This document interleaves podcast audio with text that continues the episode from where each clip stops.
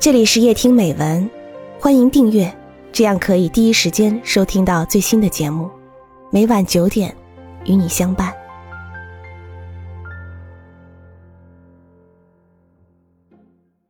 我更相信一位荒诞派剧作家的话：生活比荒诞的艺术更荒诞。自从文革被历史一脚踢开，生活又换了一套新解释。包括对我姐夫的不孝，领导们的能耐从过去表现在揪出多少人，改为现在能赚多少钱。外贸公司的书记兼任起经理来，还要干个外向型子公司，搞引进、出口、合资和海外投资。这子公司需要一名能干的人挂帅，原先那帮红人都过时了，多年搞运动。培养的人专长都只会搞运动，人到用时方恨少，于是想到了我姐夫。第一，他精通业务；第二，他外语呱呱叫，跟外商交往得心应手。可是领导班子里有人提出异议，说他不会笑，怎么能接待好外商？谈生意准砸锅。但除他，再也找不出更合适的人来。只好拿他将就一时。我姐夫走马上任没一年，天知道这公司怎么就叫他干得热火朝天。原来跟外商谈生意并不需要笑，需要本领。外商也不管你笑不笑，有生意做就行了。几年里，我姐夫已经俨然一个大老板，企业创汇相当于全公司的两倍。成了公司那帮头头向上卖好邀功的资本。我姐夫的名字经常出现在报纸头条上，被选为市人大代表，天天出入各大豪华宾馆和市领导的高宅深院，时不时出国一趟兜生意，还搬了家，住进一套三居室外带大客厅的公寓房，一个当今中国富裕家庭必备的器物，应有尽有。姐姐经常穿着她从国外捎来的新款式衣装，佩戴小首饰，高高兴兴去亲友家串门，再不避讳姐夫，而随心所欲的想笑就笑。姐夫呢，专车小西服，头发梳得贼亮，只是那张脸依旧不笑，可这不笑的脸却处处受到欢迎。在酒店宾馆里受到高质量的微笑服务，在公司里人人都投之以陪笑，因为人人都想求他出国捎洋货，更因为他是个有钱的大经理，有权的领导，领导就不能总笑，愈不笑，下面的人就愈哄他笑。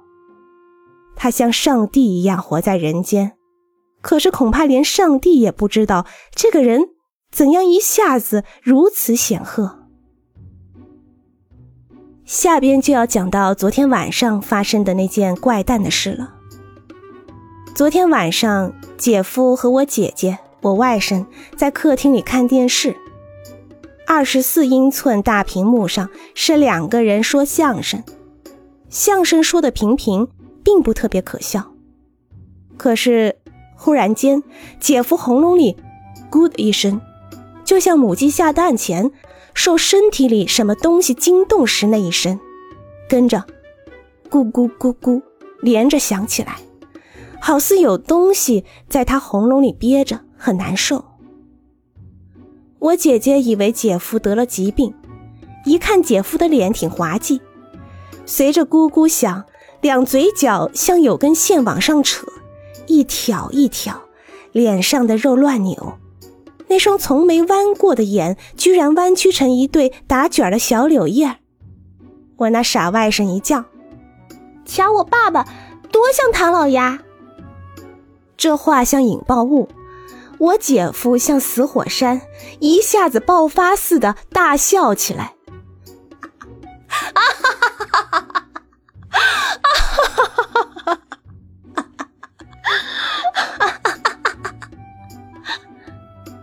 他既然笑了，而且不是以前那种怪样，而是真正开怀大笑。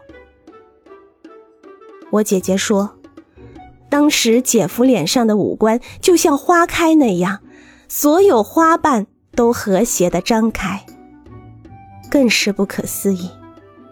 但这真的笑了，反而把我姐姐吓傻，以为姐夫疯了，问他到底出了什么事儿。我姐夫摇着手，笑得不能回答。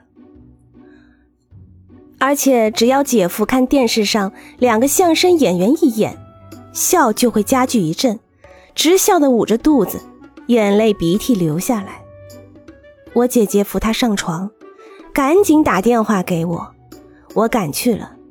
只见我姐夫蒙头裹着被子，咯咯的笑，整个身子在抖，摇得床架子嘎吱嘎吱响。好像得了寒热病，我掀开被子看他，确实在笑，但枕头上泪湿了一片。我问他：“怎么了？难受吗？”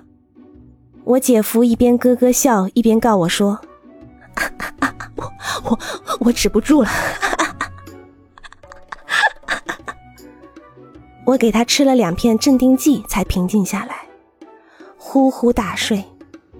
今天早上，姐姐告我一个奇迹，姐夫脸上竟然出现很自然的笑容，怪不怪？简直不可想象。你说，这究竟是怎么回事？